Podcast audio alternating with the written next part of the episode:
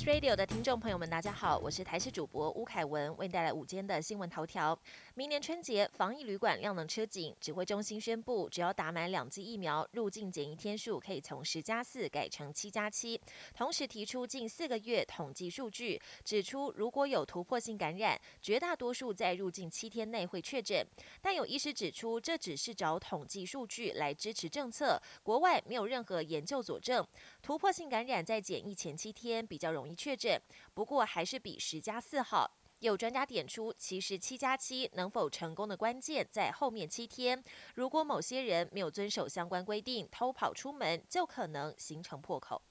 全台近九成青少年接种第一剂 BNT 疫苗，迄今满八周，何时开打第二剂引发家长关注。指挥官陈时中昨天表示，卫福部预防接种咨询委员会专家委员开会决议，暂缓青少年接种 BNT 第二剂，未来两周将邀专家开会讨论青少年接种后心肌炎风险及因果关系，再决定是否让青少年停打第二剂。台大公卫流行病与预防医学所教授陈秀熙表示，是蛋白质疫苗如高端混打 mRNA 疫苗值得继续探讨，或许是青少年接种 mRNA 疫苗心肌炎风险的解套。全球货柜轮运价飙涨，海运业薪水涌灌各行各业。长荣海运今年赚了超过两千亿元的实力，年终奖金几乎已经笃定，比较去年至少十个月起跳。万海推估也有八到十个月的水准。阳明因为公股性质，除了固定一个月年终奖金，采取加发分红，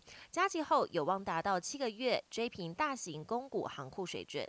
国际焦点：白俄罗斯与波兰边境的非法移民危机持续升温，波兰指控俄罗斯在背后搞鬼。俄国则派出两架可挂载核武的战略轰炸机巡弋白俄领空，警告意味明显。目前有三千到四千位移民试图从白俄罗斯非法进入波兰，昨天就有大约六百人强行爬过铁丝网遭强制驱离。波兰紧急调派一万五千名兵力驻守边界，并指控白俄放任移民涌入是国家恐怖主义。欧盟也谴责整起事件就是一个集权政府试图透过移民破坏民主邻国的稳定。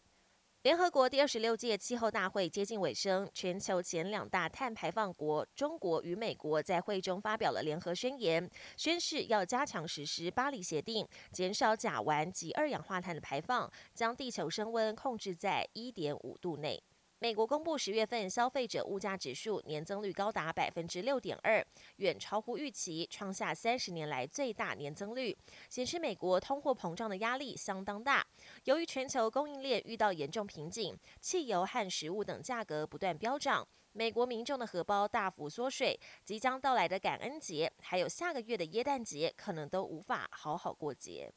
本节新闻由台视新闻制作，感谢您的收听。更多内容请锁定台视各节新闻与台视新闻 YouTube 频道。